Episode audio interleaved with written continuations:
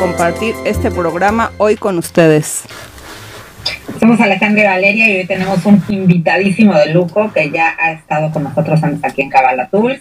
Así que el programa va a estar buenísimo. Nos puedes ver y escuchar por la plataforma digital de Radio 13 Digital, Facebook, YouTube y Dailymotion como Radio 13 con número digital, también Radio Radio 13. Puedes escuchar por el podcast de Amazon Music, Apple Music y Spotify. La página de internet es www.radio13.mx. Ahí puedes encontrar todos los programas de Cabala Tools, así como también los de la barra consciente de Radio 13 Digital. Nuestras redes sociales son en Facebook, estamos como Cabala Tools, en Instagram estamos como arroba Cabala. Si tienes alguna pregunta para este gran maestro, algún comentario, el teléfono de la estación es 55 52 62 1300 extensión 1414 o bien puedes mandar un WhatsApp al teléfono 55 61 00 7454. El tema del programa del día de hoy es el bien y el mal. El objetivo de Kabbalah Tools es el de compartir con ustedes herramientas de la sabiduría de la Kabbalah que a Ale y a mí definitivamente nos cambiaron la vida, me imagino que Isaac también, por eso está aquí con nosotros hoy. Y la Kabbalah en términos generales es una sabiduría milenaria y universal que nos proporciona las leyes físicas y espirituales que existen en el universo. Sin más, bienvenidísimo Isaac al programa, tú te presentas. Gracias, gracias Valeria, gracias Ale.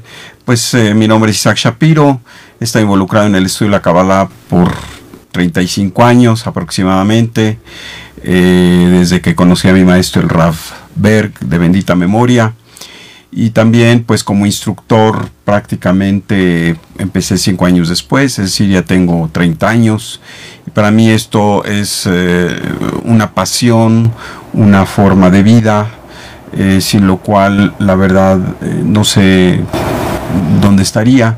Es una referencia existencial para mí, para mi familia y pues estamos aquí para compartir estos maravillosos beneficios que derivan del estudio, la conciencia, la práctica de esto que llamamos Kabbalah.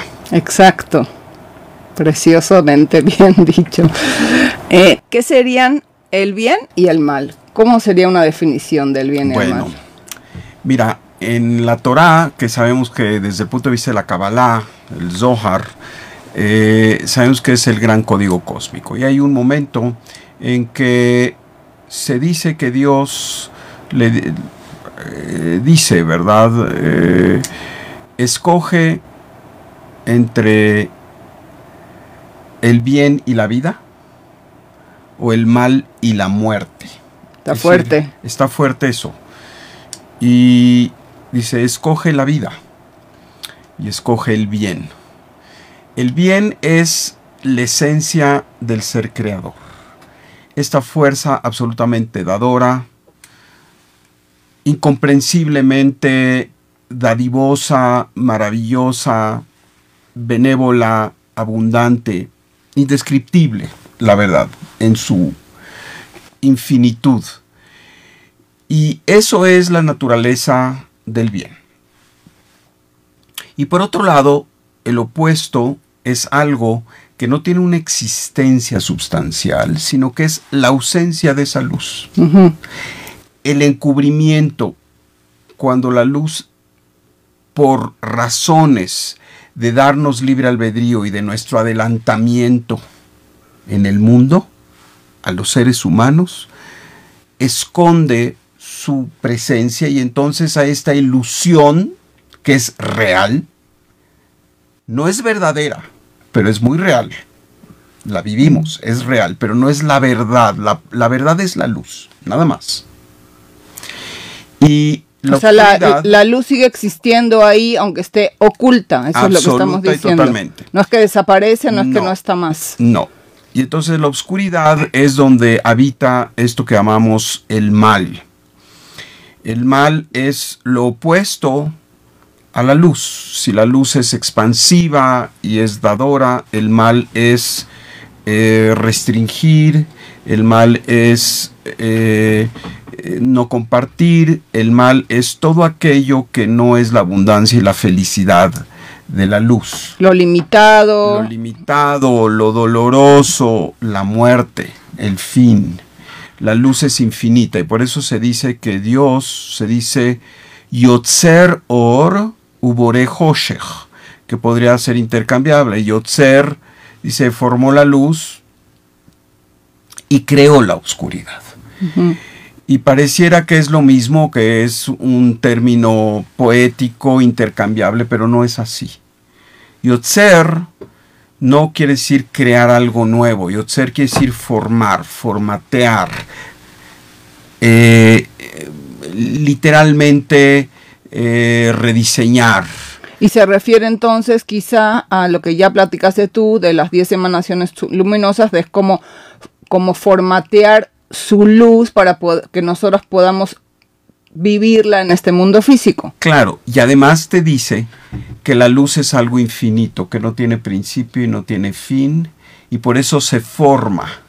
Ni siquiera se puede crear porque siempre ha existido, aun cuando sea difícil concebir esto, algo que, que siempre ha existido, como que siempre vemos el infinito de aquí hacia adelante, pero no, que hay de aquí hacia atrás donde no hubo un principio. Y en ese lugar en donde no hay un principio, ahí está la luz, porque la luz es, eh, Dios es eterno y eterno es para atrás y para adelante, o sea, no, no tiene fin hacia adelante por decirlo descriptivamente, pero tampoco tiene fin hacia, hacia atrás, es decir, no hay un, eh, no hay un tema de, eh, de inicio. En cambio, la oscuridad dice boré, crear y ahí quiere decir que es algo novedoso, es algo nuevo, es algo accesorio al aspecto original de la creación, que es la pura luz, en donde hubo este ocultamiento. Entonces es la pregunta que sigue. tengo una pregunta. Ah. Ándale. Justo, yo tengo una pregunta, Isaac. Sabemos que todo tiene derecho a existir y que nada es creado aleatoriamente. Eh, siguiendo en esta línea, ¿cuál es la razón de que existe el mal? Porque podría no. ¿Cuál es la razón? ¿Por qué existe mal, el, mal? El mal, la oscuridad, es lo que nos da opciones. Si estuviéramos todos parados en la vida, lo voy a decir en forma caricaturesca, en una cueva del tesoro con 500 cofres llenos de riqueza, de oro, de plata, de, de platino, de brillantes, será muy difícil optar a ver cuál quieres, pues cualquiera es bueno. Ah, pero ¿qué pasa cuando sí tienes la manera de optar? Porque en un lado está la abundancia, está la luz, está la salud, están las bendiciones y en el otro lado está el dolor, el caos y el sufrimiento.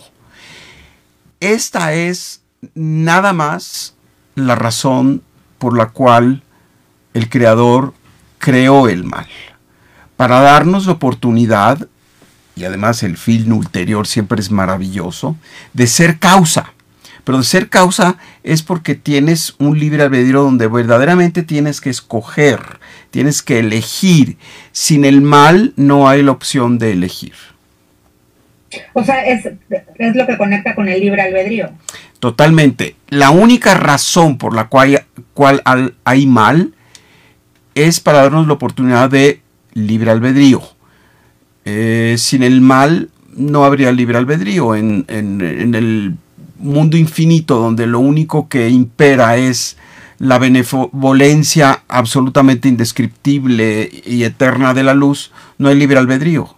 Hay otro tipo de reglas en donde hay que seguirlas, pero no hay libre albedrío. El, el, único lugar donde existe libre albedrío en serio es aquí en este nivel terreno de Malhut, del mundo físico, en donde la negatividad, el mal, adquiere características muy reales. Y quiero separar. Real no quiere decir que es lo verdadero. Lo verdadero es la luz. La única cosa que es emet, que es verdad, es la abundancia, la vida eterna. Esto es la verdad. El resto es un escenario muy real, pero no necesariamente es verdadero.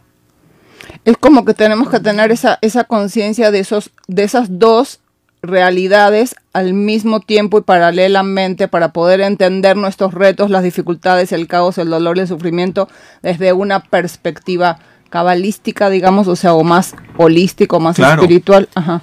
Por supuesto, y además eh, la idea es que el mal al final es un servidor del bien. ¿Cómo es eso? Sí, porque es a través de que conquistas tus aspectos de la negatividad, tu ego, tu deseo eh, egoísta, en donde superas aquello en donde eh, te sientes limitado, que es parte del mal. Eh, todo aquello que hace que a través de tu libre albedrío elijas y te esfuerces en ir hacia la parte similar con Dios, eso es producto del mal. Quiere decir, el mal está allí al servicio del bien. Porque sin ese trampolín, el mal es un trampolín, pues no llegaríamos tan lejos. Quiere decir, la fuerza de la oscuridad está allí para ser iluminada, nada más. Creada por la luz. Creada por la luz, sí. O sea, no son dos fuerzas independientes. No, no, no. La luz crea la oscuridad, la luz crea la maldad. No hay tal cosa como que se le escapó el control de la creación a la luz. No hay tal cosa.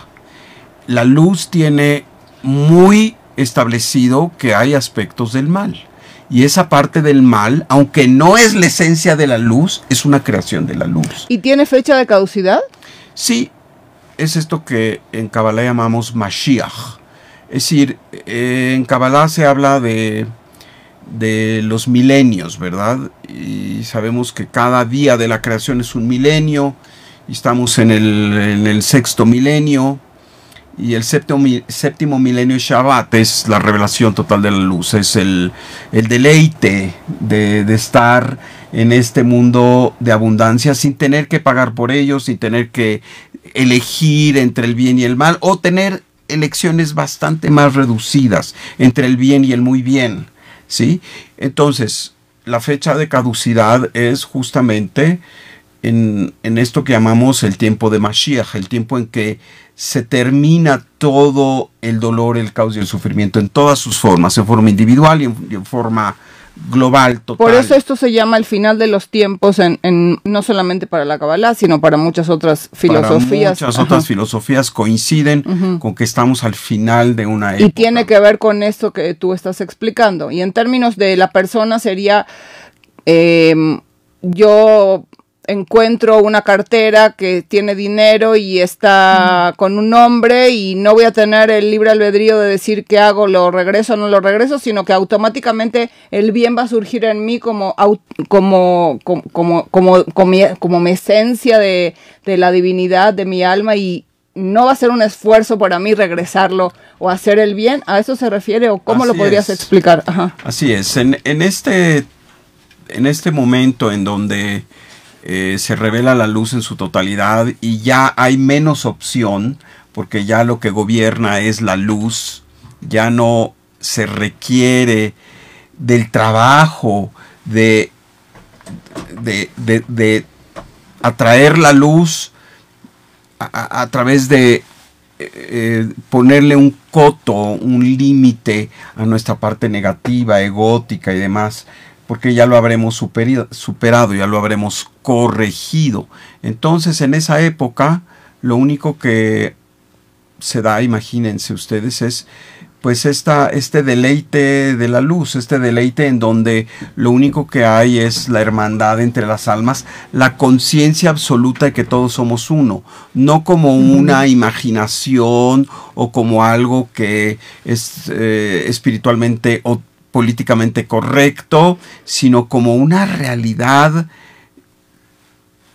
indispensable ¿no? de, ese momento de existencia en donde todos nos sabemos uno y sabemos que el darte eh, a ti es darme a mí, quizás hasta más. Eh, sin duda, sin este aspecto de altruismo. ¿Por qué? Porque somos una sola alma.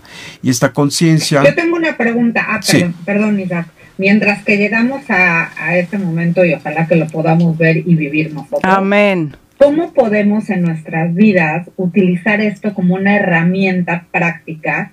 Es decir, si, ¿cómo puedo yo ir hoy transformando, no sé si sea la palabra correcta, la maldad en bondad? ¿Cómo puedo ir yo transformándome en estos aspectos que sé que todos tenemos, ¿no? De maldad en, en bondad. ¿Cómo se hace? Claro. Bueno, un, segundo, te voy a interrumpir porque Javier hace, o sea, un comentario, creo que es el como el preámbulo de lo que vas a platicar. Tú dices, la situación del mal también nos ayuda a nosotros mismos para trabajar como personas. Claro. Ajá.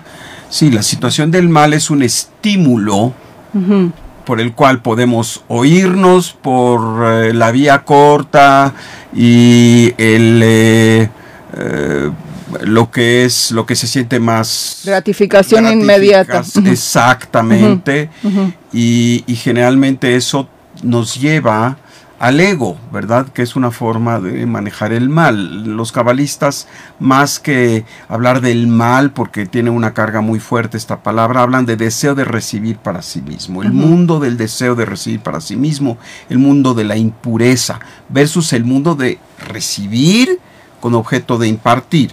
Entonces, justamente eh, lo que la Kabbalah nos enseña es que tenemos que entrar en esa educación en donde lo que queremos es recibir, pero estamos en esta conciencia que para que haya esta receptividad profunda y maravillosa, siempre tenemos que ver dónde somos necesitados, dónde podemos ser de servicio. Y eso es, cada vez que tú piensas en compartir todo aquello que tienes, tu sabiduría, tus recursos, tu alegría, tus capacidades, tus habilidades, de, todo lo que... y las pones al servicio de otro. Y en lugar de estar en esta perenne situación de sentirse necesitado de cosas, ¿verdad? Más bien cambias al gozo que significa ir a donde eres necesitado, a donde eres requerido, a donde puedes contribuir, a donde puedes agregar a la creación. Entonces, esto es, finalmente el mal está allí otra vez para servir al bien, es el trampolín necesario para que elijamos el bien, porque sin elegir, sin el esfuerzo de la elección, las cosas permanecen iguales. ¿Cómo podemos identificar entonces esa fuerza de oposición en nuestra vida? ¿Cómo identificas el bien y el mal en tu, en tu existencia, no? Claro, es una pregunta interesante y no tan fácil de contestar, porque no es tan obvio. Obviamente todo lo que es doloroso, todo lo que te eh, hace sentirte carente, en fin, pues es parte de esta uh, situación del mal, ¿verdad?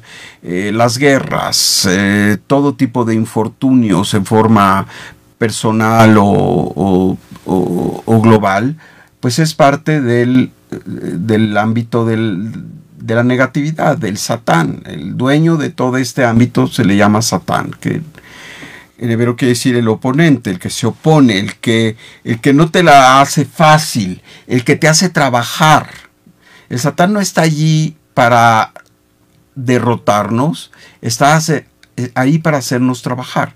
Estamos en este mundo que se llama Olam Hatikun, el mundo de la corrección.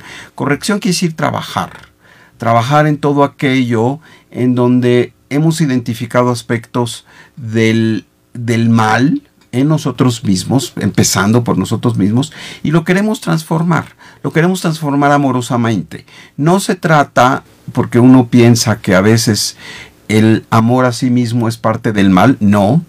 El amor a sí mismo es esta capacidad de entender que somos la creación máxima de la fuerza suprema, que somos esa chispa maravillosa que viene aquí a ser un socio del creador, a co-crear y co-crear significa retomar toda la energía y traer esas bendiciones eh, enormes que son eh, la fuerza de Dios, la alegría, la salud, la bienaventuranza, el adelantamiento, el, cuidado de, de, la tierra y de todos sus elementos. ¿sí? Y venimos a eso, venimos a elevar este mundo en donde están entremezclados el bien y el mal. Es un mundo en donde no es claramente discernible, ¿verdad?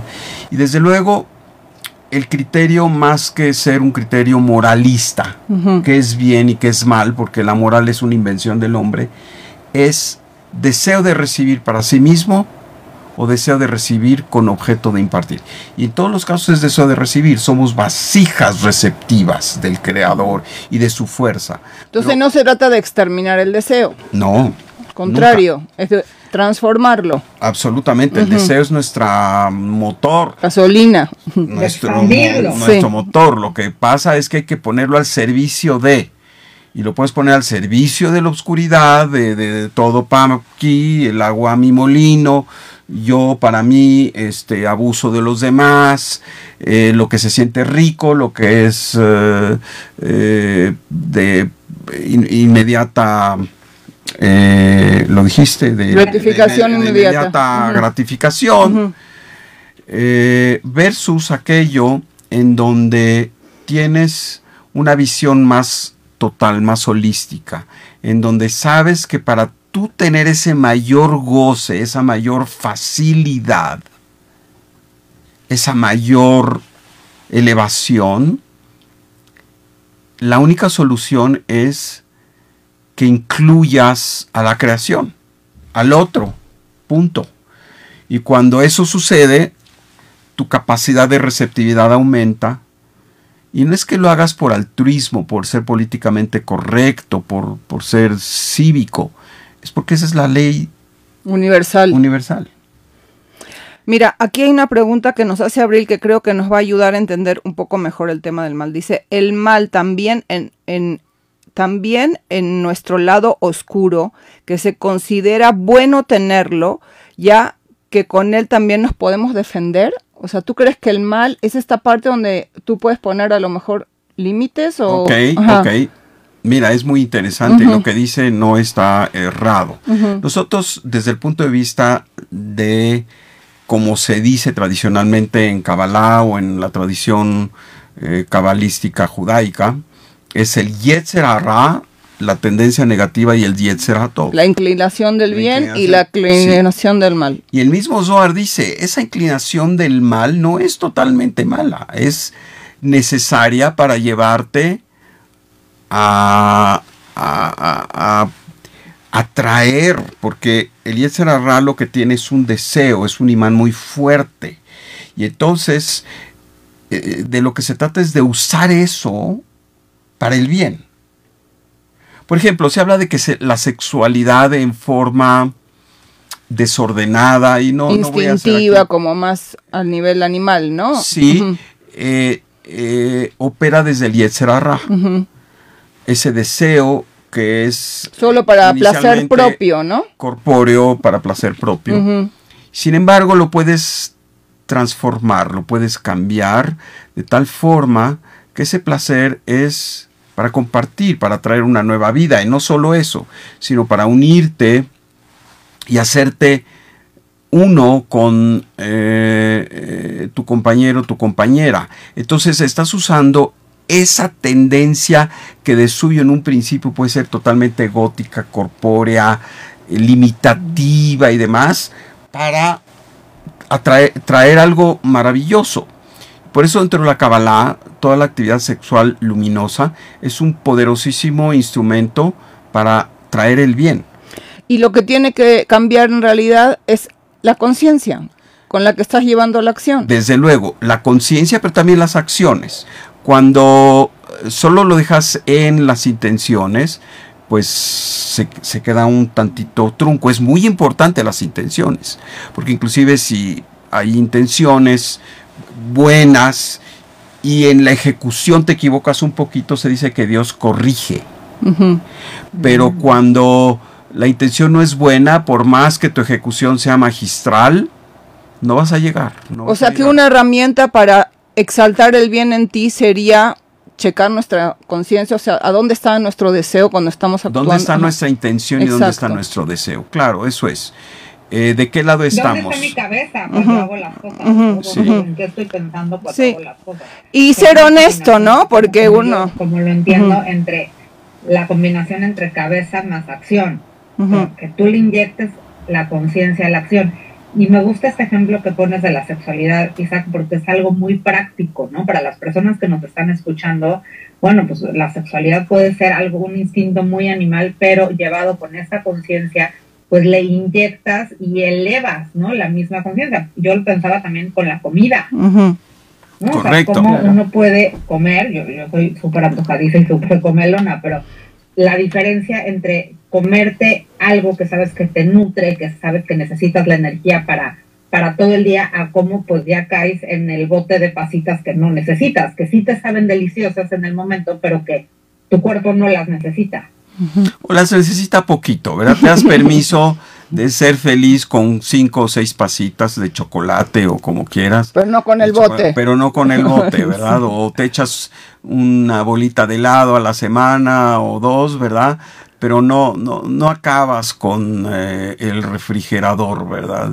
Este, que eso siempre es, eh, pues, la forma más básica de refrenar el mal.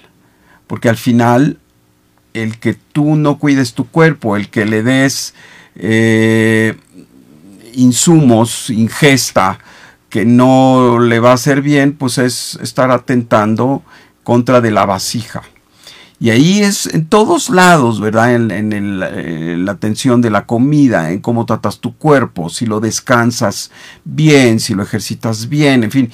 Y todo es finalmente lo que hemos, lo que han dicho ustedes aquí, es la parte de la columna central, el justo eh, medio, ¿verdad? la columna central. Porque también eh, si estás demasiado, por ejemplo, metido en el ejercicio, de tal manera que es lo único eh, que haces y es lo que piensas y es lo que en esta idea de, de, esta gloria personal, ¿verdad? Eh, del culto al cuerpo, culto al cuerpo y todo esto. Bueno, pues también es estar un poquito o un muchito desviado, estar, eh, es un tanto estar desbalanceado. Lo importante entonces, y esto es muy, muy, muy importante aclararlo, que la lucha contra el mal no viene nada más puramente de la columna derecha, como decimos en Kabbalah, del, del aspecto del dar y del bien. También viene de la parte izquierda. ¿Puedes, dar un ejemplo?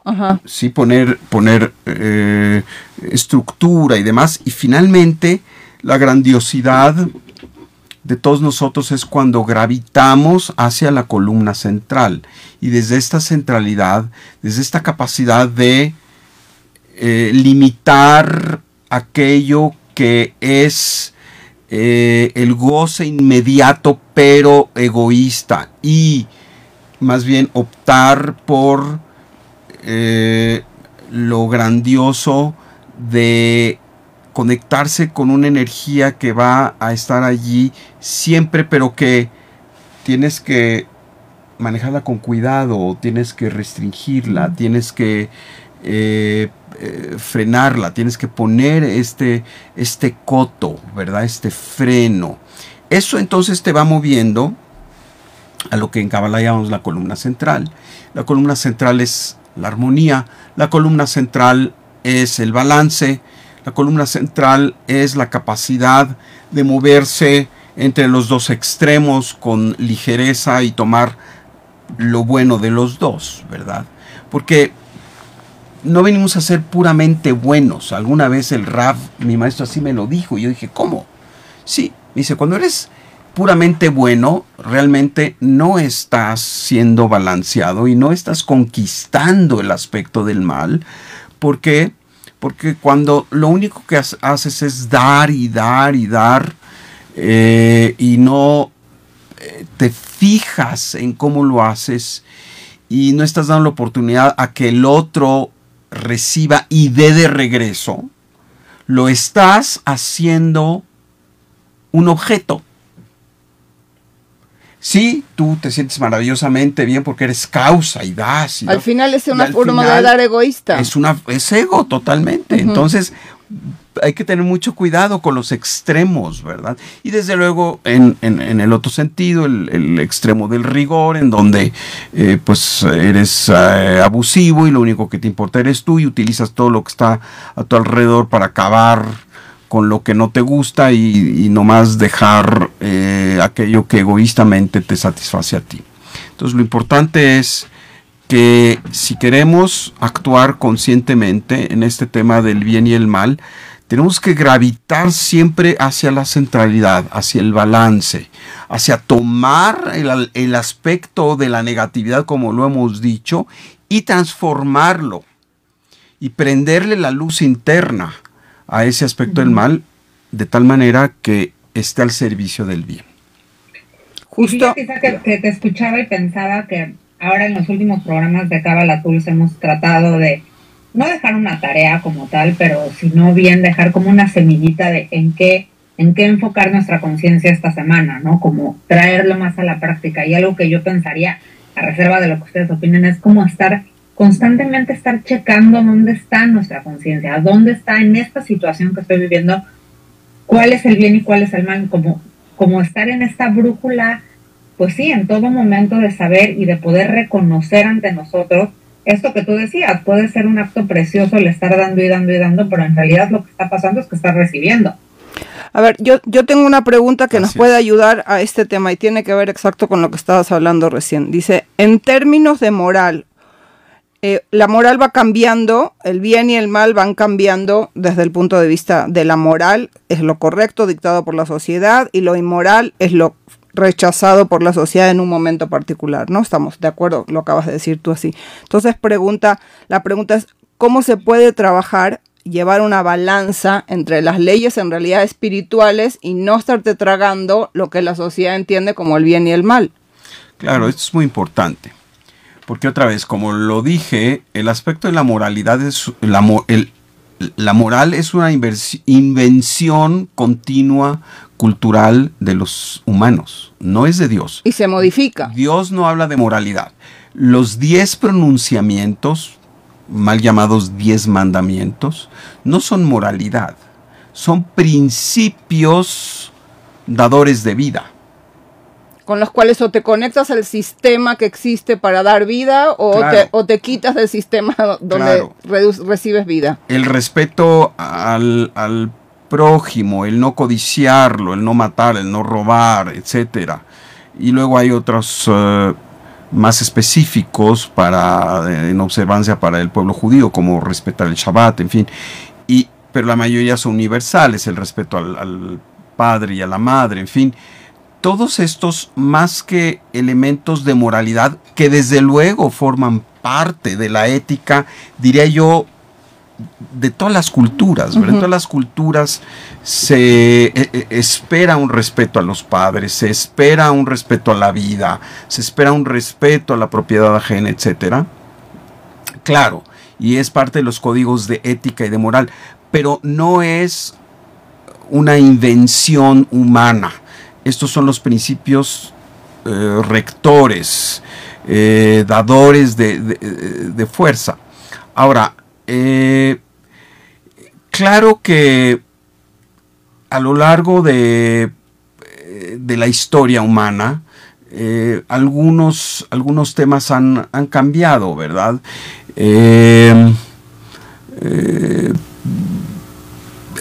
y, sin embargo, lo que es universal ha prevalecido. El amor al prójimo, que es algo universal, es lo que eh, ha prevalecido.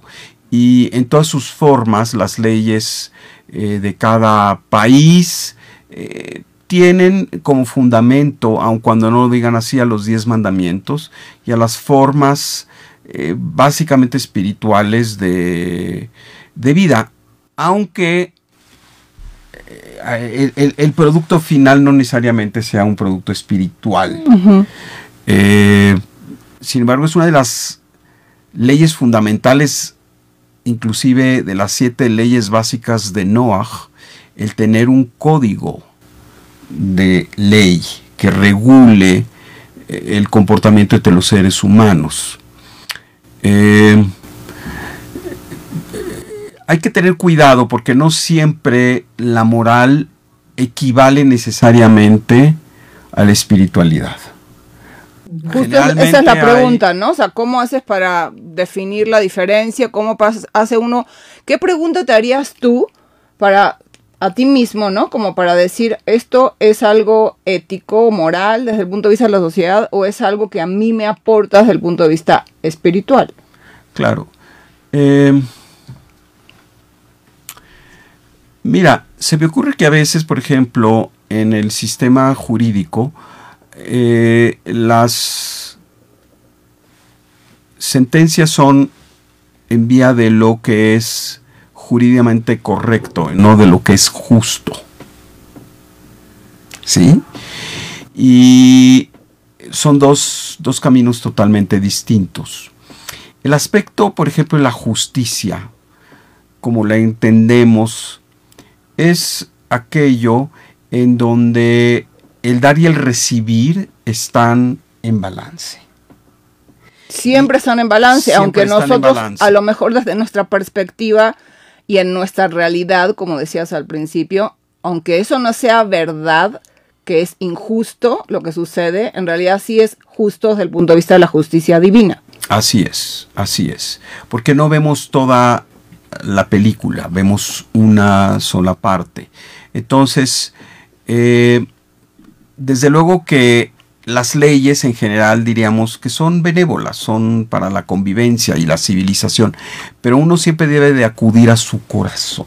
Ok, ese es, ese es el lugar de la respuesta. Ese es el lugar de la respuesta, es tu corazón. Esa es la brújula. ¿Qué es lo que te dice, verdad? Eh, y cada vez que nosotros y más personas actuamos con el corazón, habrá más justicia elemental, más justicia divina, más justicia eh, fundamental, ¿verdad? Eh, y, a veces es tan difícil discernir porque hay tantas cosas y tantas variables, pero finalmente pues uno tiene que actuar de acuerdo a lo que le dice su corazón. Y puedes equivocarte, pero si tu intencionalidad es buena, si tu intencionalidad es eh, la correcta, al final van a salir las cosas bien. Entonces tengo una pregunta, volviendo al tema de Ale, ¿no? ¿Cómo lo llevamos un poco más al tema de la práctica? Entonces, ahora con lo que estás diciendo, yo me preguntaba, ¿cómo le hago yo para purificar mi corazón? Porque entonces ese sería como un meollo bien importante de lo que estás tú diciendo, para poder e-, exaltar el bien en mí y que mi brújula esté más clara, ¿no? Tengo que hacer ese trabajo de purificar el corazón. ¿Cómo se haría ese trabajo? Bueno, eso justamente es parte de las prácticas espirituales, ¿verdad? El purificar el corazón, el purificar la mente, el purificar los pensamientos, el purificar la... ¿Cómo se hace? Así como tomando sopa en... Eh, sí, bueno, hay, eh, hay eh, meditaciones. Ok. Y hay prácticas, ¿no? El nave Coag, que hacemos aquí en privado antes de entrar, por ejemplo, es una de las herramientas que ustedes lo han expuesto muchas veces. El, continuo estudio, ¿verdad? El, continuo investigar, esta idea de compenetrarse con eh, nuestra alma, ¿verdad? ¿Cuál es el deseo del alma? El deseo del alma siempre es luminoso, el compenetrarse con nuestra alma, el darle beligerancia a nuestra alma versus a la parte del cuerpo. Eh, continuamente es esta forma de vernos eh, creciendo en, nuestra vida, ¿no? porque de lo que se trata es, es crecer. Desde luego, siempre hay esta situación de la introspección, esta situación del estudio, esta situación de la meditación, pero sobre todo también las acciones eh, personales de cada uno de nosotros. Y hay veces que no es tan fácil, hay veces que no es tan claro. Eh, hay situaciones en donde hay variables externas que no permiten que la persona sea todo lo maravilloso que puede ser. Eh, y que, sin embargo, eso no, le, no la hace menos. Por ejemplo, una persona que está enfermita y que no puede, precisamente por su condición de salud, no puede salir y dar como una persona sana. ¿Qué quiere decir? ¿Que es menos? No. Hay formas en que esa persona puede dar. A lo mejor en su intencionalidad, a lo mejor en su ejemplo de gallardía, de, de aceptación ante todos los demás. Es su forma de dar. ¿Me explicó? Entonces hay tantas formas de dar en donde queremos ser ejemplo y a veces no podemos de la manera que nos gustaría, pero lo somos dentro de las dentro de las limitaciones que Malhut nos está dando en ese momento. Y eso es lo que se pretende y se espera de ti, no se espera otra cosa diferente. A cada quien se lo mide con la vara exactamente que le corresponde, ¿no? Correcto, no se espera de ti imposibles. Exacto. Y hay cosas en que sí, a lo mejor no hiciste tal o cual cosa, eh, porque las condiciones no te lo permitían, ni modo. Eh, tienes que hacer tu mejor esfuerzo, pero no se, eh, no se pide que vayas más adelante que hacer lo que realmente puedes hacer. Y observar, ¿no? Tú, tú recién lo decías, a mí me encanta la herramienta de o en la mañana o en la noche, obviamente iniciar tu día con la intención de conectarte con Dios y que eso sea tu brújula, ¿no? No, no nuestro ego. Y por otro lado, en algún momento del día, hacerte el cuestionamiento de, de cómo, lo, cómo lo hice, ¿no? O sea, qué hice muy bien hoy, por lo que me siento muy contenta con ese trabajo, y qué pude haber hecho un poquito mejor, ¿no? Es como este, este lugar de, permanente de la introspección de la que tú estás hablando, que creo que está como es muy reconocido dentro de, de lo que son herramientas de la Kabbalah. Claro, claro y la capacidad de perdonarte. Qué importante. Porque, sabes, todos cometemos errores, todos cometemos errores, es humano. Y si no cometemos errores, quiere decir que no hemos intentado todo. Y venimos aquí a intentarlo todo y a hacer todo lo que se puede. Y a lo mejor, seguramente cometemos errores, tomamos malas decisiones. Y la idea es no sobajarte, no eh, no acabarte a ti mismo, porque si no ya no tienes oportunidad. Se trata de decir, bueno, sí, este, eso fue y estas son las, las situaciones. Eh, eh, por ejemplo, ahora con esto de la pandemia, en donde hubo, por ejemplo, muchas situaciones en donde empresas tuvieron que cerrar, se perdieron trabajo, se perdió capacidad de, de compartir este, ingresos y demás, pues eso no, ni modo, ¿verdad? No, no, no puedes tú culparte por todo. Hay situaciones externas que son actos de Dios, que son de, de del, eh, eh, digamos que el tema de, de, corrección de todos. Y a veces, o generalmente, uno somos corrección de, de los otros y, y hay que saber que no todo eh, lo podemos hacer, podemos hacer nuestro mejor esfuerzo, pero el resultado final no depende de nosotros. Te quería hacer una pregunta ahora que hablas del tema de la pandemia. Justamente, ¿puedes explicar la relación entre las consecuencias de nuestros actos, o sea, el mal y eh, pandemias, desastres naturales?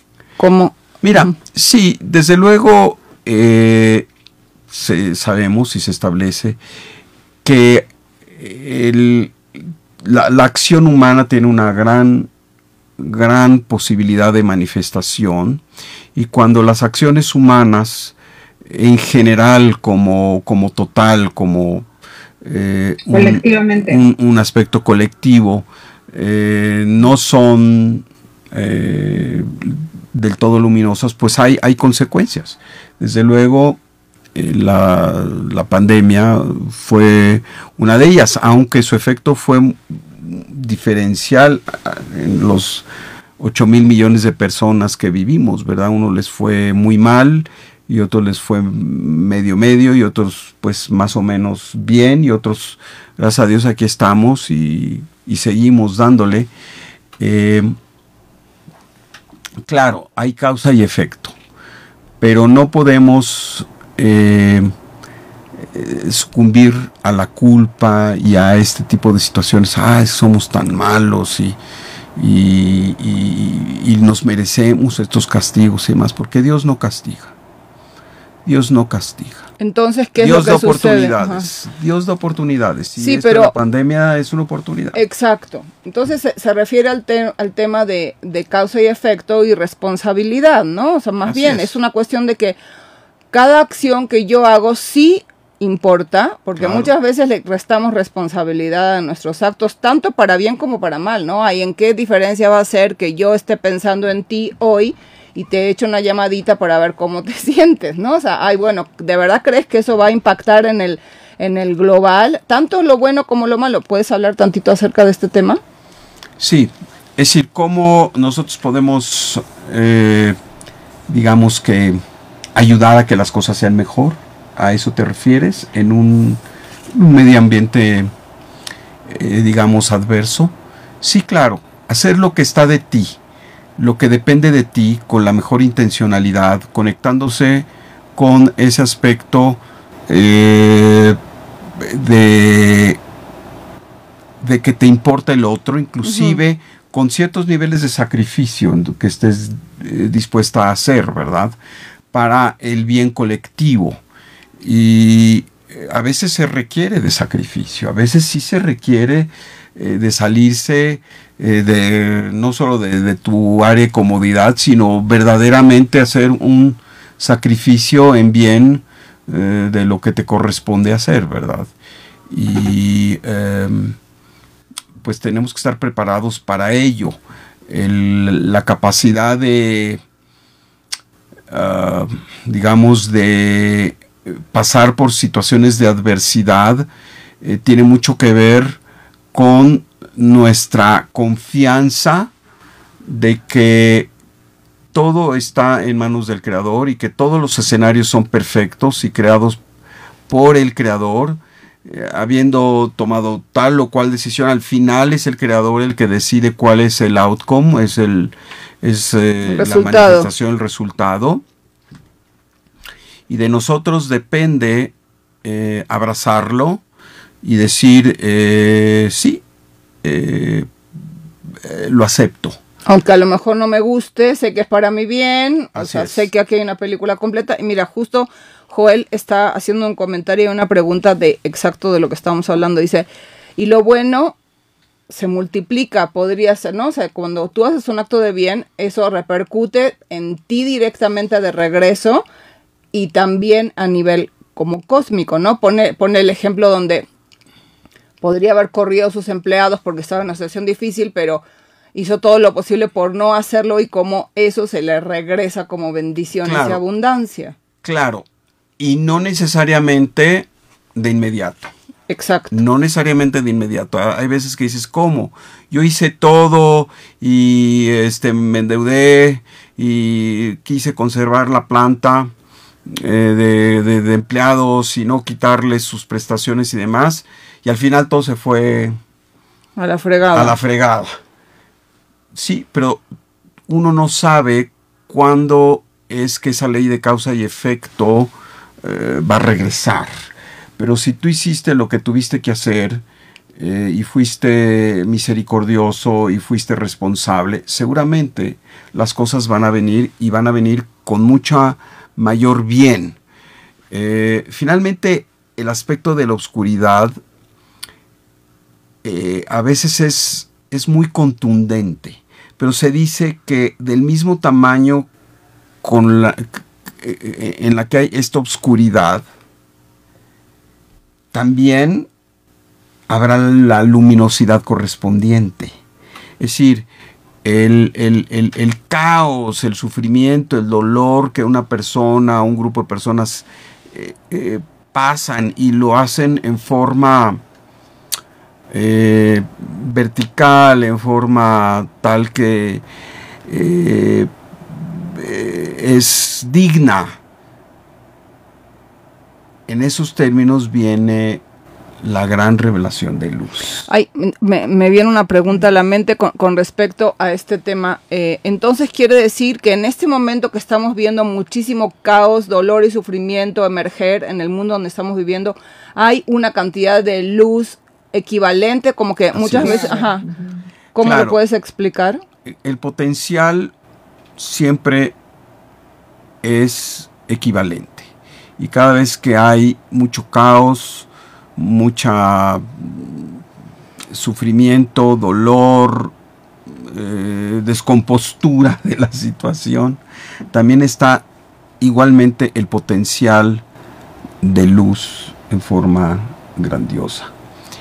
Y ahí es donde una parte de lo que significa estar asociado con el bien es el aspecto de la certeza el aspecto de la seguridad en el creador, de que aun cuando no vemos con mucha claridad qué pasa, eh, tenemos que tener la certeza de que en algún momento ese potencial está allí y se va a revelar para bien y habrá esta, este resultado eh, en donde podremos celebrar como, como nos gusta. Amén. Ahora, ¿me podrías decir algo? Resistir, resistir, finalmente resistir con la certeza de saber que esto va a pasar. Sí. Y que la luz va a emerger, que ahí está la luz. Así muchas veces cuando, cuando pasamos por estas situaciones de caos o de sufrimiento, lo primero que queremos hacer es darnos la vuelta y salir corriendo. O nos ahogamos en ese mismo vaso de agua. Y un poco con lo que yo me quedo que tú estás diciendo, Isaac, es ten la certeza de que esto va a pasar y que la luz va a emerger y que esto que está sucediendo es perfecto. Y me gustó mucho como lo dijiste hace rato, que, que finalmente mi socio, el creador, la divinidad, está ahí, te está acompañando, no es que estás solo pasando por esta tormenta. Así es, y tienes que tener esa seguridad. Aunque dicen que el, el maestro generalmente está silencioso y no se manifiesta mucho en los momentos del examen, de la prueba. Claro, me encanta. Yo quería hacerte una última pregunta. ¿Cómo eh, nos podemos defender de esas fuerzas negativas que existen? Y también tiene que ver la pregunta con los cursos que tú estás dando, que estás haciendo, etcétera, ¿no? Que nos puedan ayudar, porque obviamente necesitamos herramientas de protección, ¿no? Para esta fuerza del mal que existe en el mundo donde vivimos. Claro. Eh, nosotros le apostamos mucho a que aquello que te va a salvar es la conciencia. Claro que las acciones y, tu desempeño tienen muchísimo que ver, pero eh, realmente lo que va a salvar es la conciencia. Y la conciencia es esta capacidad de reinventarse y de profundizar cada vez más en ese ser de luz que somos cada uno de nosotros y también en el ser de luz que son todos los demás seres humanos. Eh, sí, eh, nosotros eh, tenemos un grupo de estudio que se llama Creando Conciencia, en donde tratamos de dar estas herramientas, ¿verdad? Y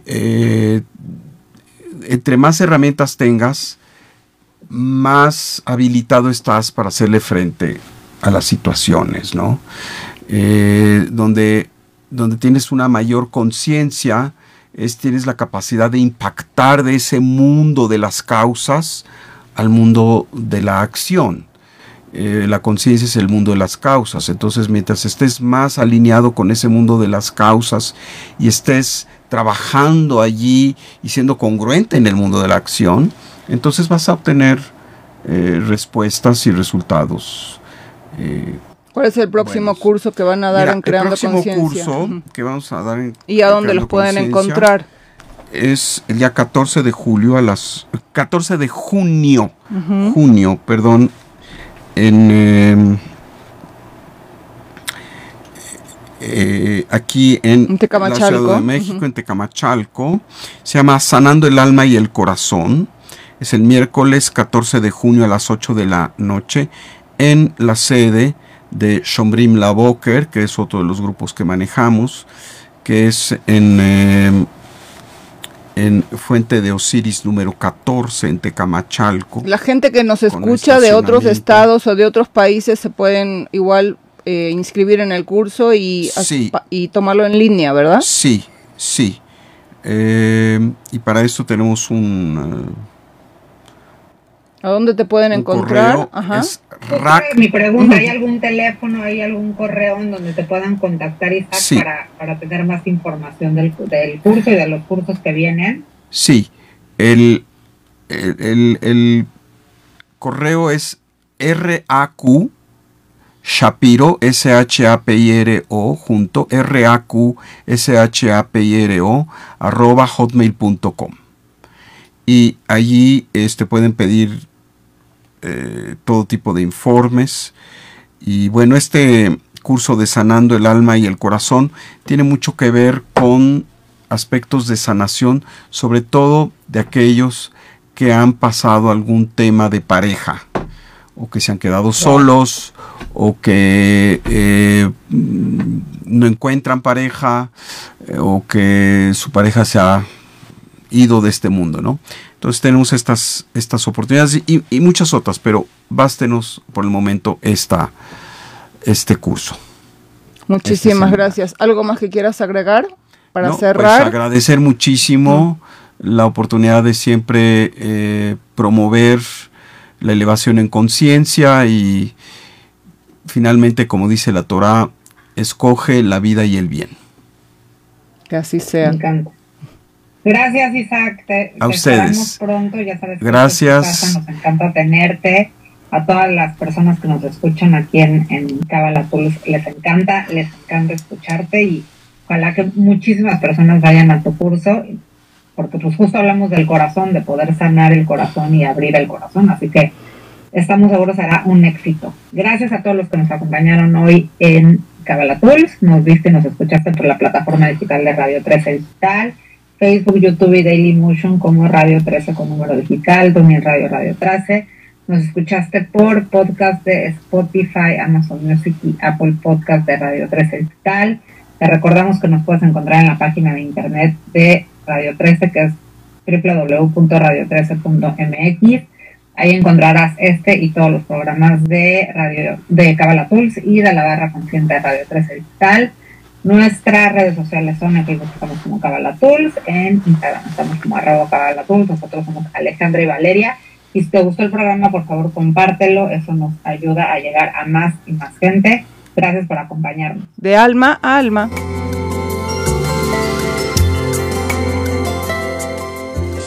Desde cualquier dispositivo y en cualquier plataforma recibe las notificaciones de Radio 13 Digital. Venos y escúchanos en Facebook, YouTube y Daily Motion de Radio 13 Digital. Dale me gusta a nuestro perfil, síguenos y activa las notificaciones de las publicaciones y video para que te lleguen las alertas de los programas que están al aire. Escucha nuestro podcast en Spotify, Amazon Music, Apple Music y Deezer. Síguenos en YouTube Búscanos como Radio 13 Digital. Suscríbete a nuestro canal y activa la campana para que te lleguen las notificaciones de todo nuestro contenido. Visita nuestra página web www.radio13.mx. Radio 13 Digital, programación consciente.